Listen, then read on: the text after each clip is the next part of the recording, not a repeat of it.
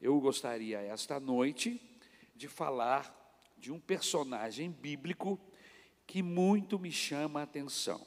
Na verdade, existem alguns personagens bíblicos que eles não são muito famosos, eles trabalham meio que em segundo plano, eles não são os artistas principais do processo, do texto, do evangelho, mas eles aparecem dentro do livro, aparecem dentro da carta, aparecem dentro uh, uh, de um evangelho que você lê, de um texto, e naquele texto ele aparece, depois não se fala mais dele. Então são, são personagens que, do meu ponto de vista, eles têm uma importância vital, amém? Principalmente quando nós os descobrimos. Não são secretos, amém? Estão ali para que possamos vê-los, admirá-los, amém? E algumas vezes copiar suas ações, porque são ações dirigidas por Deus. É o caso deste homem que nós vamos tratar aqui esta noite, amém? Eu quero falar no Evangelho de Lucas, no capítulo 2, versículo 25 até o 33. Lucas 2, 25 ao 33. O tema da mensagem é: A fé em Deus engrandece o homem. Amém? A fé em Deus engrandece o homem. Lucas 2, 25 ao 33. O texto diz assim: Havia em Jerusalém um homem chamado Simeão, que era justo e piedoso, e que esperava a consolação de Israel. E o Espírito Santo estava sobre ele. Fora-lhe revelado pelo Espírito Santo que ele não morreria antes de ver o Cristo do Senhor. Movido pelo Espírito, ele foi ao templo quando os pais trouxeram o menino Jesus para lhe fazerem o que requeria o costume da lei, Simeão o tomou nos braços e louvou a Deus, dizendo: Ó oh, soberano, como, promet, como prometestes, agora podes despedir em paz o teu servo, pois os meus olhos já viram a tua salvação, salvação que preparastes à vista de todos os homens, luz para a revelação, para a revelação aos gentios e para a glória de Israel, teu povo. O pai e a mãe do menino estavam admirados com o que fora dito a respeito dele. Senhor, muito obrigado pela tua palavra eu entrego em tuas mãos as nossas vidas, não apenas a minha vida, mas as nossas vidas. Aqueles que estão aqui nesta reunião presencial, aqueles que estão em casa nos assistindo através do YouTube, eu peço que a tua misericórdia, a tua graça nos envolva e que tu possas falar ao nosso coração através deste texto, desta mensagem. Usa-me, Senhor, com graça, usa-me, Senhor, com autoridade, com poder de forma, Jesus, que as pessoas possam ter capacidade e condição de tomar as, necess... as, as, as, as opiniões, tomar as, os posicionamentos corretos para as suas vidas diante daquilo que ouvirem aqui esta noite. Obrigado, Senhor, porque podemos contar com a tua graça e com o teu favor. É no nome de Jesus que nós te agradecemos. Amém. Amados irmãos, a Bíblia Sagrada é um livro povoado de muitos heróis. Gente de uma Por isso nós ficamos muito admirados com homens e mulheres que foram extraordinários em suas, em suas vidas, foram excepcionais, gente que nós não estamos acostumados a ver a toda hora. E que quando vemos, nos admiramos. E eu quero dizer para você que é possível que existam pessoas assim em nosso meio. Como assim, pastor? Eu creio, porque o Evangelho, irmãos, ele entra na nossa vida e o alvo do Evangelho é nos moldar, nos transformar, nos fazer a imagem do Senhor Jesus Cristo. É o que o texto de Paulo, quando escreve a carta aos Romanos, nos informa. O alvo de Deus é que nós todos nos parecemos com, venhamos a nos parecer com Jesus, o seu filho, que venhamos a nos parecer com, com Ele, Deus. Afinal de contas, o filho tem que puxar alguma coisa do pai.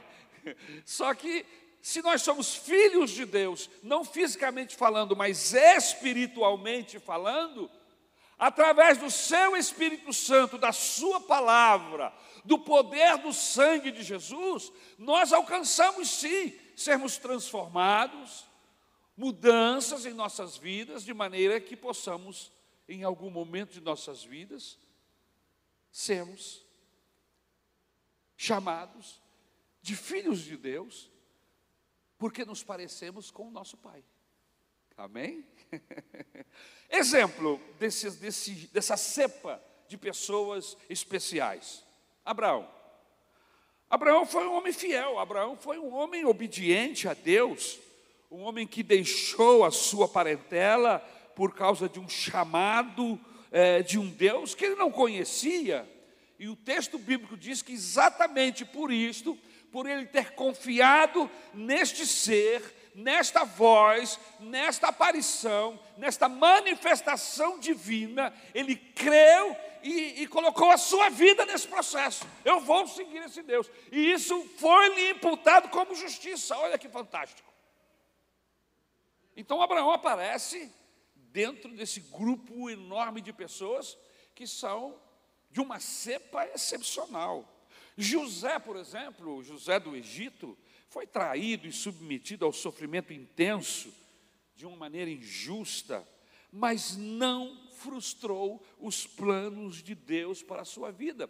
Veja, você que é inteligente, já leu a Bíblia, o fato de José ter ido para o Egito, suportado todos os processos que ele suportou, mesmo ainda estando na sua casa, sendo perseguido por seus irmãos, mais tarde sendo jogado dentro de um poço, vendido para mercadores, depois esses o venderam como escravo, e depois ele foi morar na casa do seu senhor chamado Potifar, e lá ele ficou durante um período de sua vida, e depois é, armaram uma circunstância contrária contra ele, e ele acabou sendo preso, sendo levado para o calabouço. E o tempo passou, irmãos, é um tempo enorme que, que, que, demanda todo esse processo. A vida tem muitas variantes, mas o que nos chama a atenção é que José, diante de tantas possibilidades e variações que a vida lhe apresentava, ele não frustrou o projeto de Deus. O projeto de Deus é que ele estivesse lá no tempo da fome, no tempo da angústia, e tivesse com poder e com autoridade para administrar alimento para as nações da terra, cujo principal objetivo de Deus era a família do seu pai Jacó e todos os seus irmãos. É muito interessante, irmãos, quando a gente vê em alguns desses personagens bíblicos que Deus não havia revelado isso para ele. Deus não disse para ele: Vou te mandar para o Egito, porque o meu alvo é que você sente na segunda cadeira do Egito, depois do Faraó vai ser você. Não, eu não sabia de nada disso, não. Estava cru, cru, cru. Não tinha nenhuma informação sobre esse respeito. Só Deus sabia. Deu-se o projeto, só ele sabia. E o José foi se permitindo, foi se deixando conduzir pela mão de Deus diante de todos esses processos. Ele simplesmente foi fiel a Deus. E sem perceber, ele cumpriu o plano de Deus. E quando ele percebeu, ele já se achou sentado no trono, e aí a ficha caiu. E aí ele pode entender, e aí ele consegue perdoar os seus irmãos, ele consegue entender o plano de Deus, mas isso só acontece depois que ele está lá, como comandante, como governador do Egito. Isso não é fantástico? Outro homem como Jefté, que dentre todos os seus irmãos, ele se destacou e tornou-se o mais excelente. Por quê? dentre toda a sua família, Jefté aparece como o mais excelente. E qual é a razão? Porque confiou em Deus. Porque orou ao Senhor, esperou a resposta e Deus lhe abençoou. É uma história fantástica. É outro personagem pequeno que aparece dentro de um contexto gasta-se aí dois ou três versículos falando sobre ele e depois ele some. Fantástico isso. Ruth, não poderíamos deixar as mulheres ficarem de fora. É? Dentro, de, dentro, desta cepa de, de personagens especiais, aparece Ruth. Que mulher especial!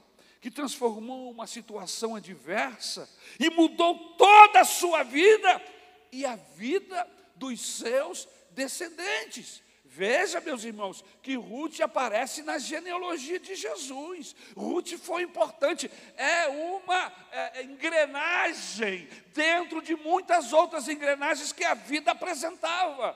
Se Ruth não acompanha Noemi, se Ruth não se encontra com Boaz, e por sua vez se submete a todos aqueles processos, se casa com Boaz, porque o casamento de Ruth com Boaz gerou quem? Gerou o pai de Davi, Jessé, que por sua vez gerou Davi, o rei de Israel, o principal rei de Israel, rei este que aparece na genealogia de Jesus. Jesus é descendente de Davi. Mas olha, a Ruth tem uma engrenagem lá no processo.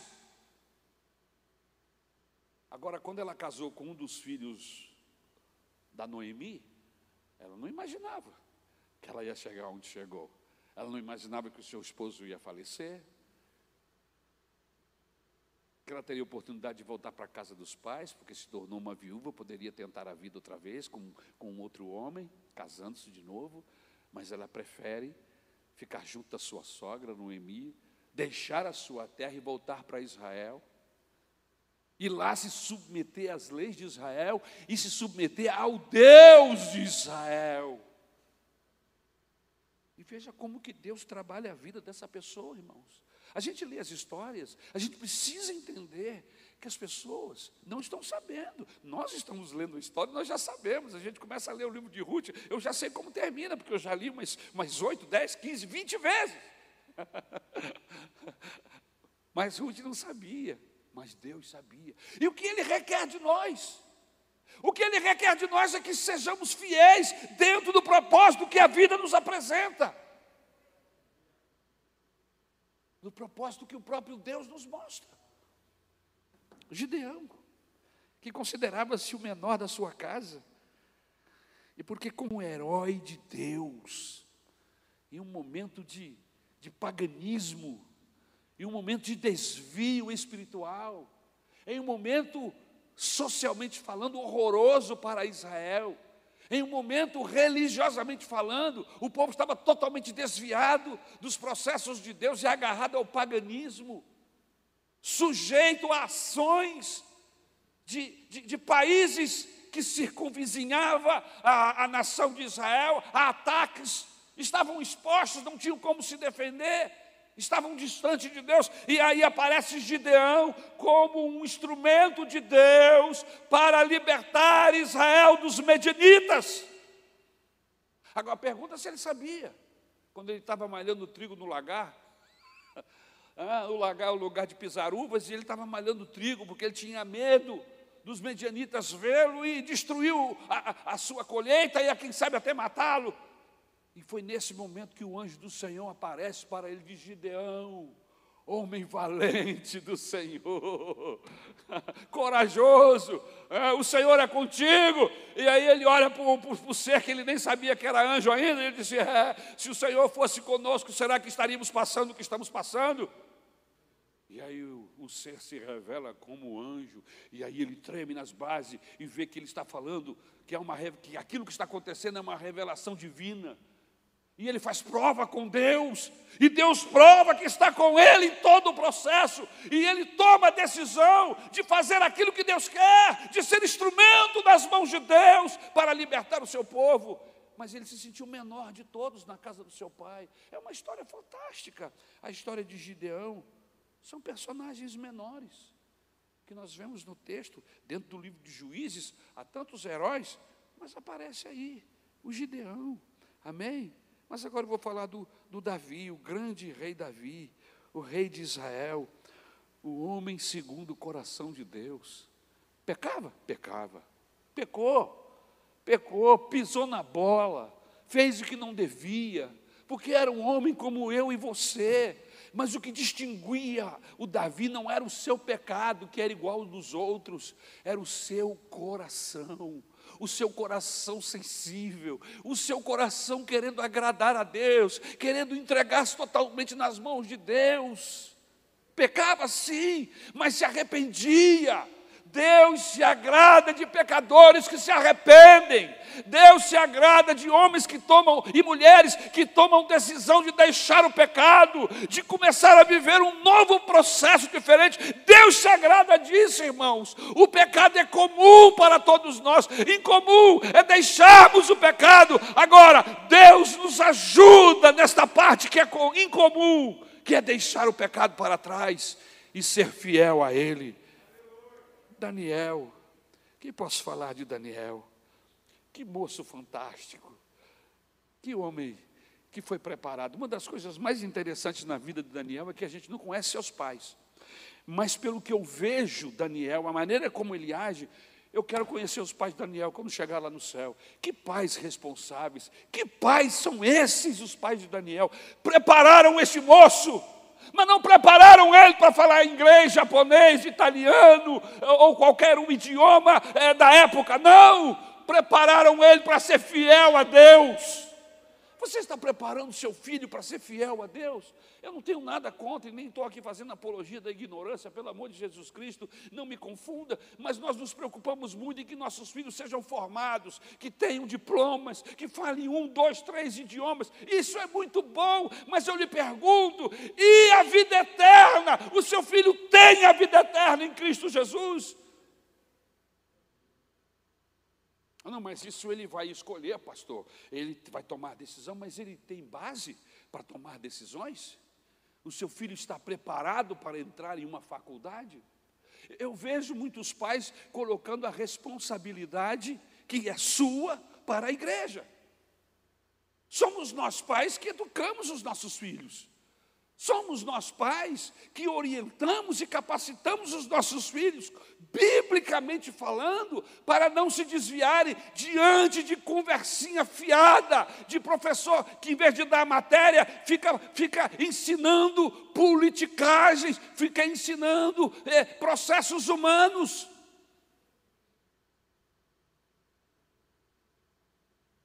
Porque, afinal de contas, nós pagamos faculdade ou aqueles que, que estudam na faculdade do Estado ou do governo, que, entre aspas, é gratuito, é gratuito uma ova. Eu pago um absurdo de imposto. Não tem nada grátis nesse país, não, viu? Você paga um absurdo de imposto. As faculdades, as escolas gratuitas são muito bem pagas pelos nossos impostos.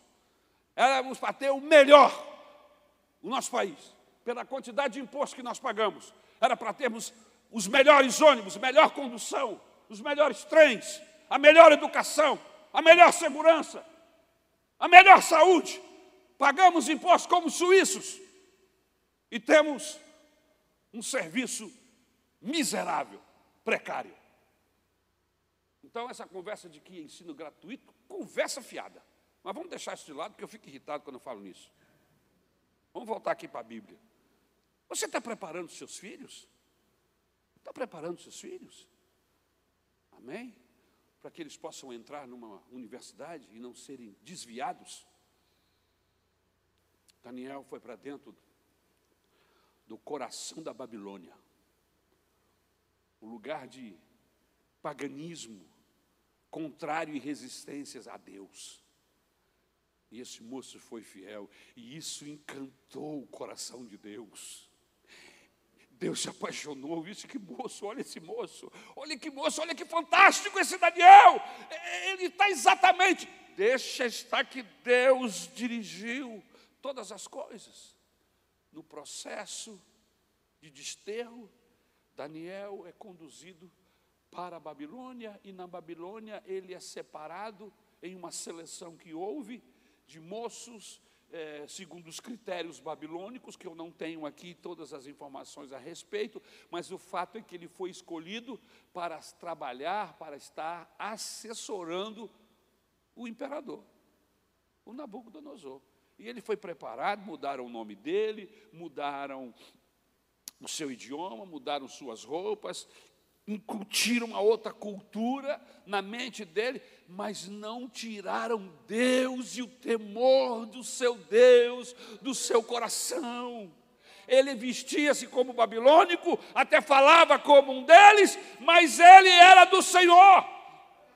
E o tempo que lá viveu, mais de 85 anos ele viveu dentro daquele, daquele processo, fiel, não se desviou nem para a direita nem para a esquerda, foi provado em todos os processos, fiel a Deus, honesto a qualquer prova.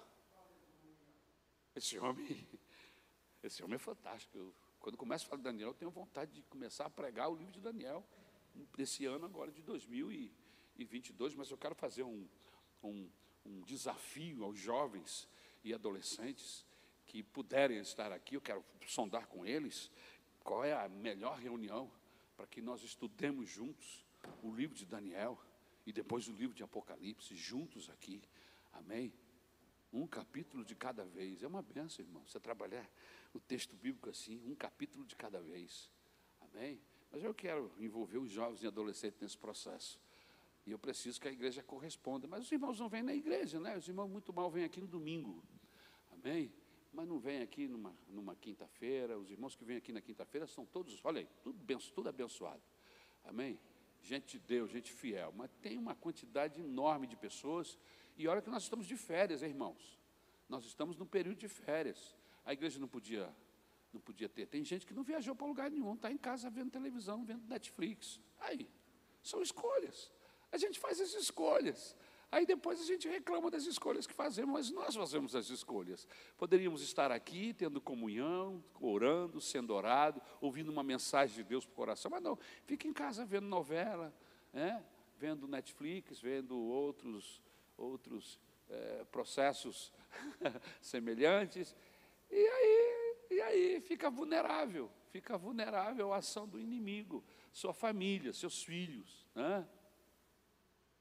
Jeremias, outro homem especial, que chorou o pecado de Israel, compartilhando a dor do coração de Deus. O povo totalmente desviado. Irmãos, esse grupo de pessoas que eu destaquei aqui, gente com quilate diferente, compromissados com Deus, pessoas que, que não eram mesquinhas. O, o texto que nós lemos fala de um homem que poucas vezes se fala sobre ele. É um, é um herói camuflado. Não se fala muito de Simeão. Se eu perguntar aqui quem, quem foi Simeão, depois que eu fiz, li o texto, é possível que algum me responda. Mas se eu pergunto quem é Simeão sem ler o texto antes, você vai ficar perdido. O testamento.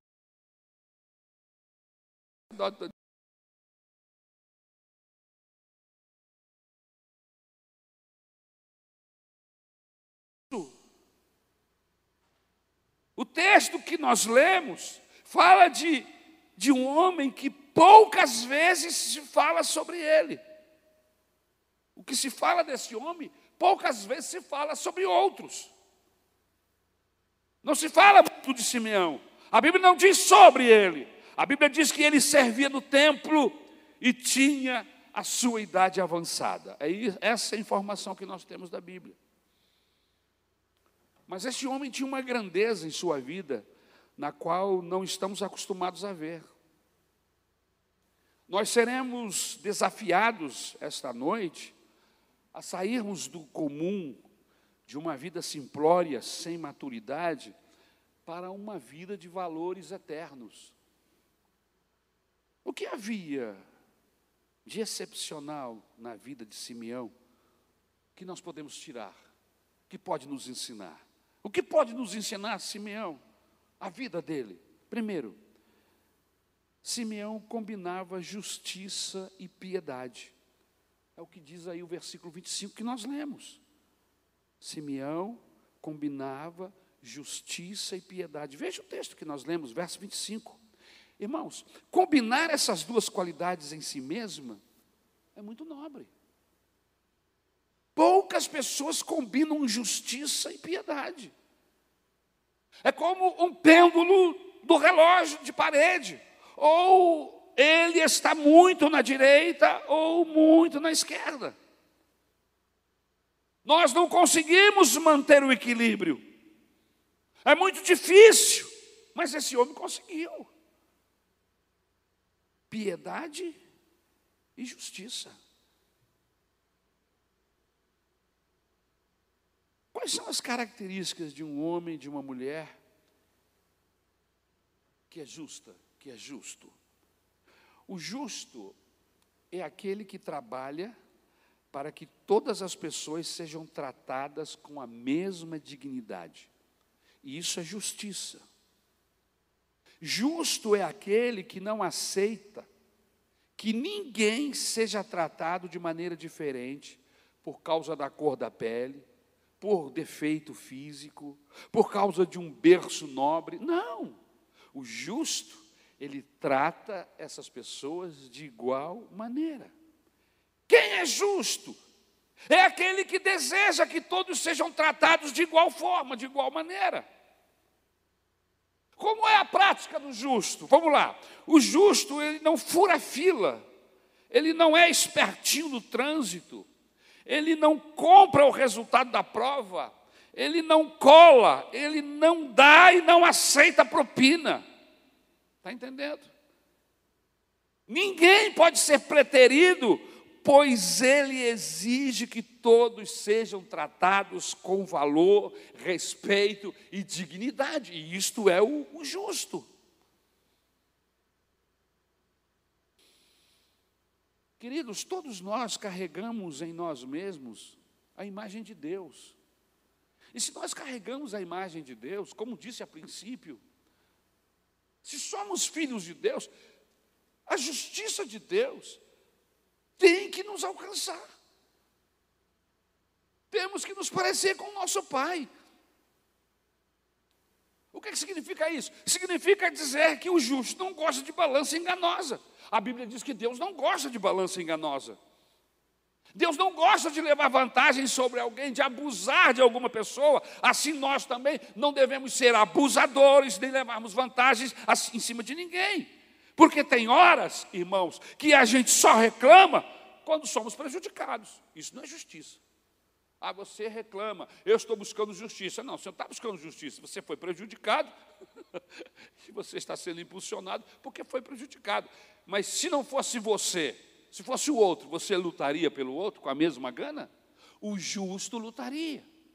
Porque o justo, ele não quer justiça só para si, ele quer justiça para todos. É por isso que, na hora de escolhermos os nossos candidatos, sejam eles para governo federal, ou governo estadual, ou municipal, ou prefeitura, ou qualquer representante nosso político, nós não podemos absolutamente pensar em nós mesmos. Eu vou votar em Fulano porque é meu amigo. Eu vou votar em Fulano porque ele botou um telhado da minha casa, porque ele trocou os pneus do meu carro, porque ele me fez um favor e eu dei o um favor. Ora, ora, que conversa é essa? A gente tem que votar porque aquele indivíduo vai ser bom para todos. Não sou eu, mas na minha rua, no meu bairro, no meu município. Enquanto nós brasileiros não aprendermos a votar com justiça, com equidade, nós teremos essas disparidades que existem. Gente sem nenhuma competência, com poder, e o povo largado. E o povo largado. Porque não se leva a política a sério nesse país. A Bíblia diz que Simeão era justo mas diz também que ele era piedoso. E o que é ser pio? Essa palavra pio, queridos, só é usada para o Papa. Mas a Bíblia diz que Simeão era pio. pio vem de piedoso. Amém? A palavra pio vem de piedoso. O antônimo da palavra pio é ímpio. O se sujeito é um ímpio. Esse sujeito é um pio. São palavras antônimas. São práticas antônimas, diferentes. Pio é todo aquele que é do bem, que é uma pessoa boa, aquele que faz o bem, que tem uma boa alma, que tem um bom coração, não tem um coração azedo, não tem um coração amargo, não tem um coração sovina, não tem um coração avarento, é uma pessoa boa. Você conhece gente assim? Que tem um coração sovina? Não olha para o lado. Que é avarento. Que é uma amargura. Fica olhando para mim, fica firme. Não olha para o lado, não. Simeão era assim, um sujeito bom, piedoso.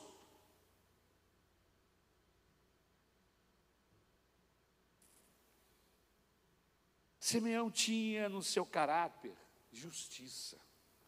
Imagine se o cristianismo conseguisse produzir em nós crentes justos e piedosos. Imagine, irmãos. Se nós tivéssemos aqui na nossa igreja de Campo Grande uma quantidade de camaradas, de gente, de gente assim, que a Bíblia, que nós pudéssemos dizer, Fulano é justo e piedoso. Irmãos, isso é um desafio para mim. Isso é um desafio para você. O ano de 2022 pode ser diferente.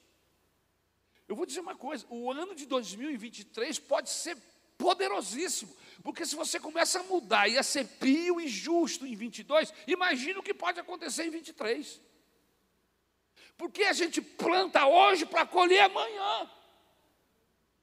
Porque a gente começa hoje algo que queremos ser amanhã. Então, se você quer ser pio e justo no ano de 2023, começa hoje no ano de 2022. Ontem me perguntaram sobre quais são os meus sonhos pessoais para o ano de 2022. E eu destaquei três, poderia ter destacado uma meia dúzia.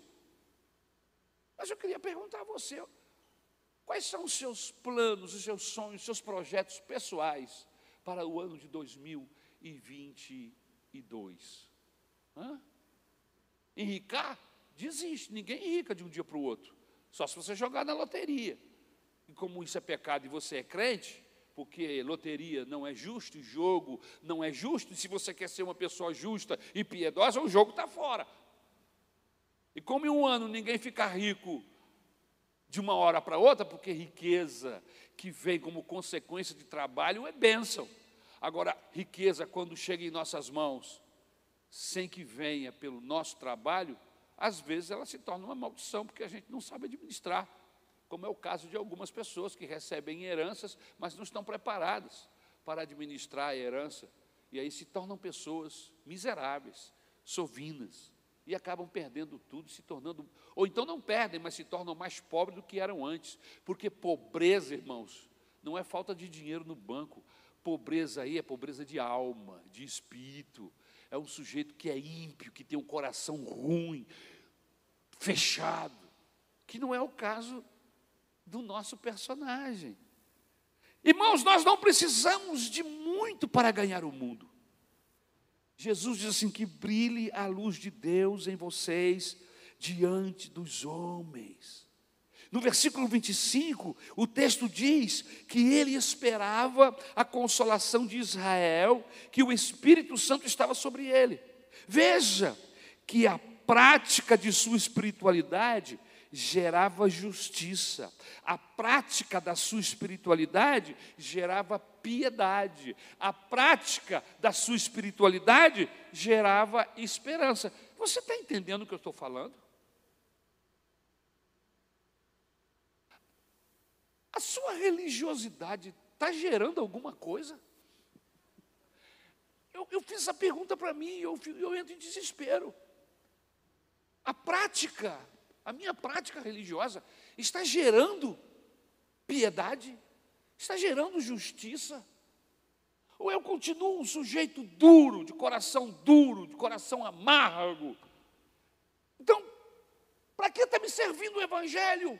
Para que me serve vir na igreja? Eu vou lhe dizer uma coisa muito séria aqui, esta noite, não se esqueça. O índio que está sentado em cima de uma pedra lá no meio do Amazonas tem mais vantagem do que a gente que estamos sentados aqui. Sabe por quê, irmãos? Porque o índio que está sentado lá, ele ignora. E Deus vai tratar com o ignorante de maneira diferente. A Bíblia Sagrada diz que há um, um peso maior sobre aqueles que sabem. Então, nesse ponto de vista, é melhor você não vir na igreja mesmo, não. Nesse ponto, com esse prisma, é melhor ficar em casa vendo filme. Porque se você vem para cá, ouve a mensagem de Deus, ouve o Evangelho, e isso não gera em você alguma mudança, você está se condenando. E nesse ponto, o indígena lá no meio do Amazonas vai ter vantagem naquele dia do julgamento, porque ele não sabia de nada, ele não tinha luz nenhuma. E você tem a luz, você já recebeu a luz, Deus já te deu a luz. Pois então deixe que essa luz te ilumine, e deixe que essa luz ilumine mais pessoas.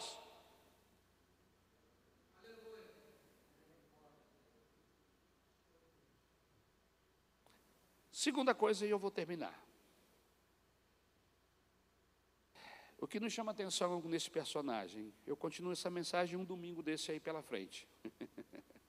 São seis pontos. Eu vou parar no segundo, porque a pastora Isabel já olhou para mim. Simeão conseguiu fazer da esperança uma virtude espiritual. É isso mesmo. Ele consegue fazer da sua esperança uma virtude. Esperança não tem a ver com religião, irmãos. Eu tenho esperança que os cientistas encontrarão a vacina contra o HIV. Não tem nada a ver com religião, é esperança. É uma esperança no sentido humano da palavra, não é espiritual. Eu tenho esperança que um dia o homem pare de fazer guerra. É uma boa esperança. É uma virtude humana. O mundo está cheio de pessoas com esperança. Por isso, os poetas compõem. Eu queria fazer uma pergunta para você. A sua fé gera esperança no seu coração? A fé que você tem em Deus gera alguma esperança no seu coração? Ou será que a nossa fé só serve para o consumo?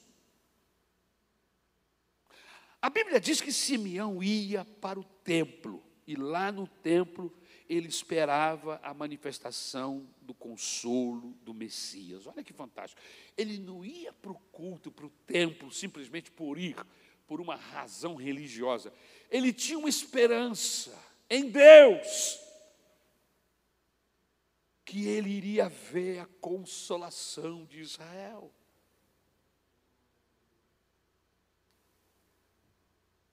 Ele esperava a manifestação do consolo do Messias. Você sabe qual é a nossa maior pobreza evangélica, religiosa, nos dias de hoje?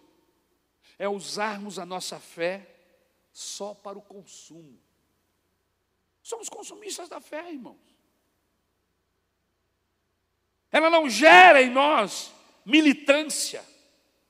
Ela não gera em nós essa esperança que o Evangelho, uma vez aceita pelo mundo, de transformá-lo. Você, nós somos agentes de Deus, agentes transformadores. Nós não somos só seguidores de um Galileu, não. Nós cremos que seguir a Jesus vai nos levar a um outro patamar. E estando nesse patamar, eu serei instrumento de Deus para captar outras pessoas, para fazer delas também seguidores do Galileu.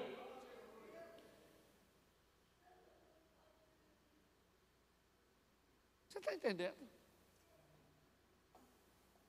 A Maranata só existe por causa de Jesus. Só existimos, só existe, o pastor só existe porque tem ovelha.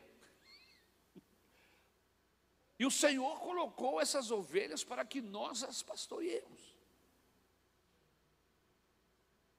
Se não tem ovelha, para que pastor? Se não tem ovelha, para que aprisco? Mas o alvo de Deus é que hajam ovelhas, que o Senhor as leve para o seu aprisco, que essas ovelhas que são do Senhor Jesus sejam guardadas por Ele, alimentadas por Ele, abençoadas por Ele. Essas ovelhas o lobo não pode roubar, não pode matar, não pode tocar. Por quê? Porque o bom pastor cuida dessas ovelhas porque são minhas, diz o Senhor. Elas ouvem a minha voz e me conhecem. E eu digo: vem, elas vêm, aleluia.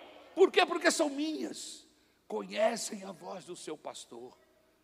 Mas existem aquelas que são ovelhas, mas que não são do meu redil, não conhecem a minha voz. Às vezes estão até entre nós, mas nunca ouvem o que Deus diz, nunca ouvem o que o pastor fala. E eu estou falando do pastor Jesus, não é do pastor Ari. Pastor Ari é ovelha como você.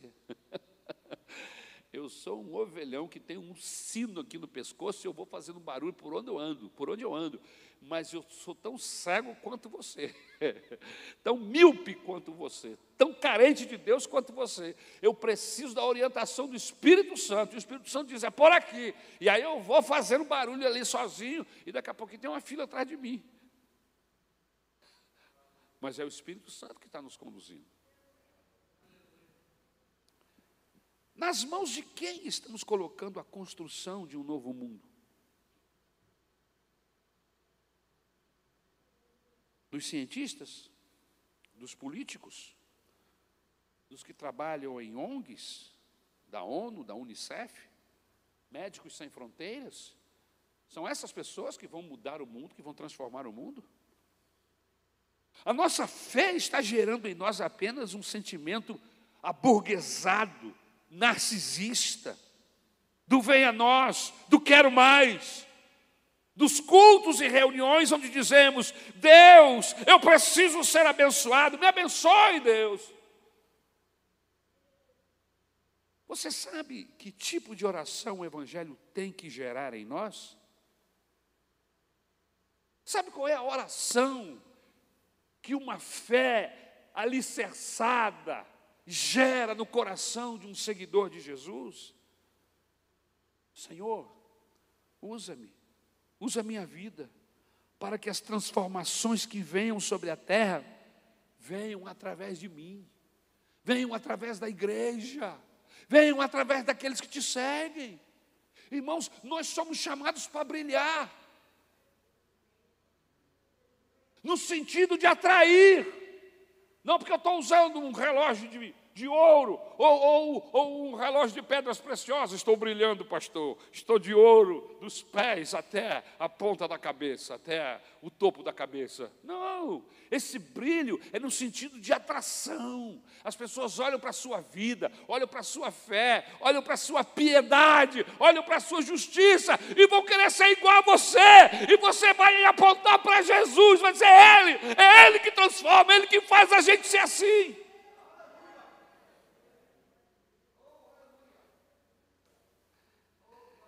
Eu lamento não poder continuar hoje. O relógio diz que falta dois minutos para as nove horas. Eu vou pedir a você para ficar de pé.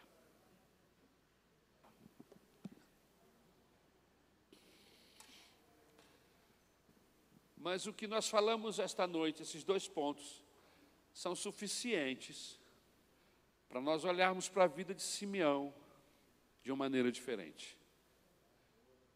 E eu quero pedir a você que nesta oração, você ore como orou Simeão. A prática de vida de Simeão era, e a fé dele o levava a uma expectativa, a uma esperança.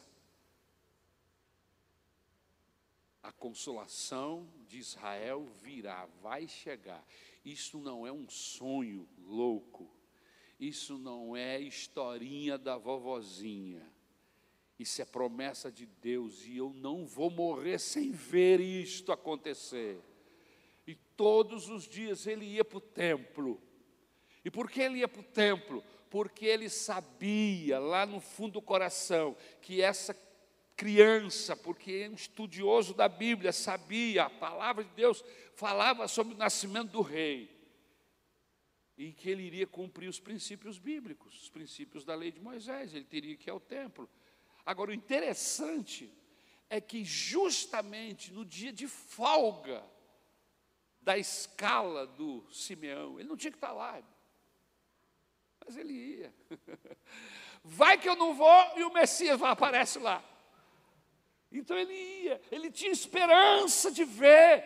E quando ele entra, e que a, o José Maria chega com Jesus nos braços e coloca sobre os seus braços, ele diz: Eu já posso morrer, é, eu estou com a esperança de Israel nos meus braços. Senhor, muito obrigado, irmãos. Isso não é coincidência, isso é plano de Deus sendo se cumprido, aleluia, sendo cumprido. Isso é plano de Deus, isso é carinho de Deus com Simeão. Às vezes nós olhamos e pensamos que nós estamos sozinhos, que Deus não está nos vendo, que as nossas orações são como qualquer outra oração que estão perdidas. Engano, engano, dentre centenas milhares de sacerdotes que concorriam à escala do templo. Lá tem um sujeito chamado Simeão, que já é idoso, mas que tinha uma esperança no coração de ver a consolação. E Deus olha para aquela galera toda, encontra Simeão e começa a trabalhar para que esse encontro aconteça. Dá vida, não deixa Simeão morrer, já está velhinho. E no dia, no dia que Jesus ia no templo, ele não está escalado, mas o Espírito Santo toca de Simeão, vai para o templo. E Simeão aparece lá fora do templo, fora da escala. E não é que ele encontra o Consolador, o Salvador. Isso não é coincidência, isso é Jesuscidência. Isso é plano de Deus. E essas coisas só acontecem na vida de gente fiel. Não é gente que vive metido em, sabe, porcariadas, processos pequeninos, sabe, queixumes, murmurações. Gente que fica muito mais aberta a tristezas e, e as dificuldades de vivermos juntos do que aberto para dar uma nova chance, para dar uma nova oportunidade. Irmãos, vamos ser resistentes para o pecado, vamos ser resistentes para a murmuração, vamos ser resistentes para aquilo que desagrada a Deus, mas vamos ser fáceis, isso. Seja facinho, irmãos. Hoje eu estou facinho para quê? Para amar, estou facinho para perdoar, estou facinho para andar a segunda milha, estou facinho para tirar a minha capa e entregar, estou facinho para que Deus me use.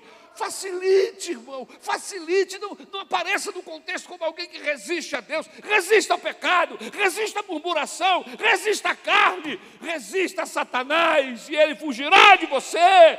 Mas esteja sensível, esteja vulnerável aos processos divinos, e uma hora dessa você vai encontrar consolação, uma hora dessa você vai ter um encontro com os sonhos seu, da sua alma, aquilo que Deus quer revelar somente para você. Que Deus nos ajude.